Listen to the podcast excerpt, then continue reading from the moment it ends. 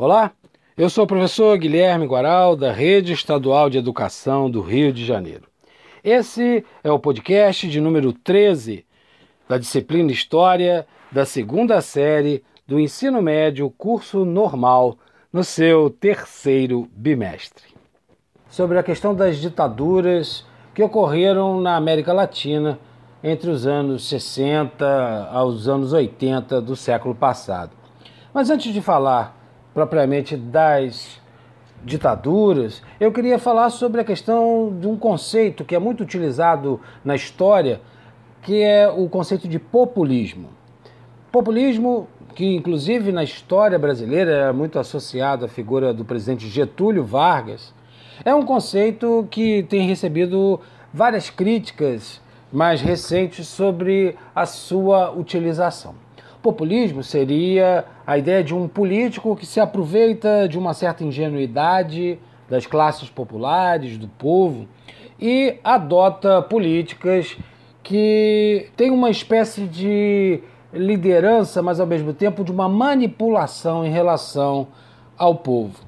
Esse conceito foi atribuído ao Vargas e é atribuído a todos os políticos que têm uma ascendência muito grande com as classes populares. Em relação ao Getúlio Vargas, a partir de alguns livros dos anos 80, dos anos 90, como A Invenção do Trabalhismo, da professora Ângela de Castro Gomes, ela começou a chamar a atenção de que essa relação, no caso de Getúlio Vargas, com as classes populares e trabalhadoras, se deu pelo viés do estímulo ao trabalho.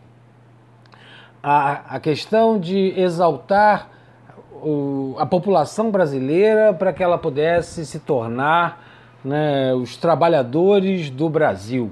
Essa, e era dessa forma que Getúlio sempre abria os seus comícios em, em comemoração ao Dia do Trabalho, o 1 de maio. Né?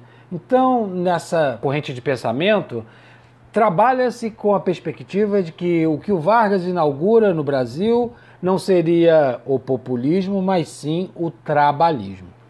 Esse conceito que nos anos 60 surgiu lá na USP, na Universidade de São Paulo, com os cientistas sociais dos anos 60, do conceito de populismo, dava essa ideia de que, é, por conta da corrente migratória de pessoas do interior, do meio rural para os centros urbanos, eles teriam pouco conhecimento político e, por isso, eram facilmente manipulados.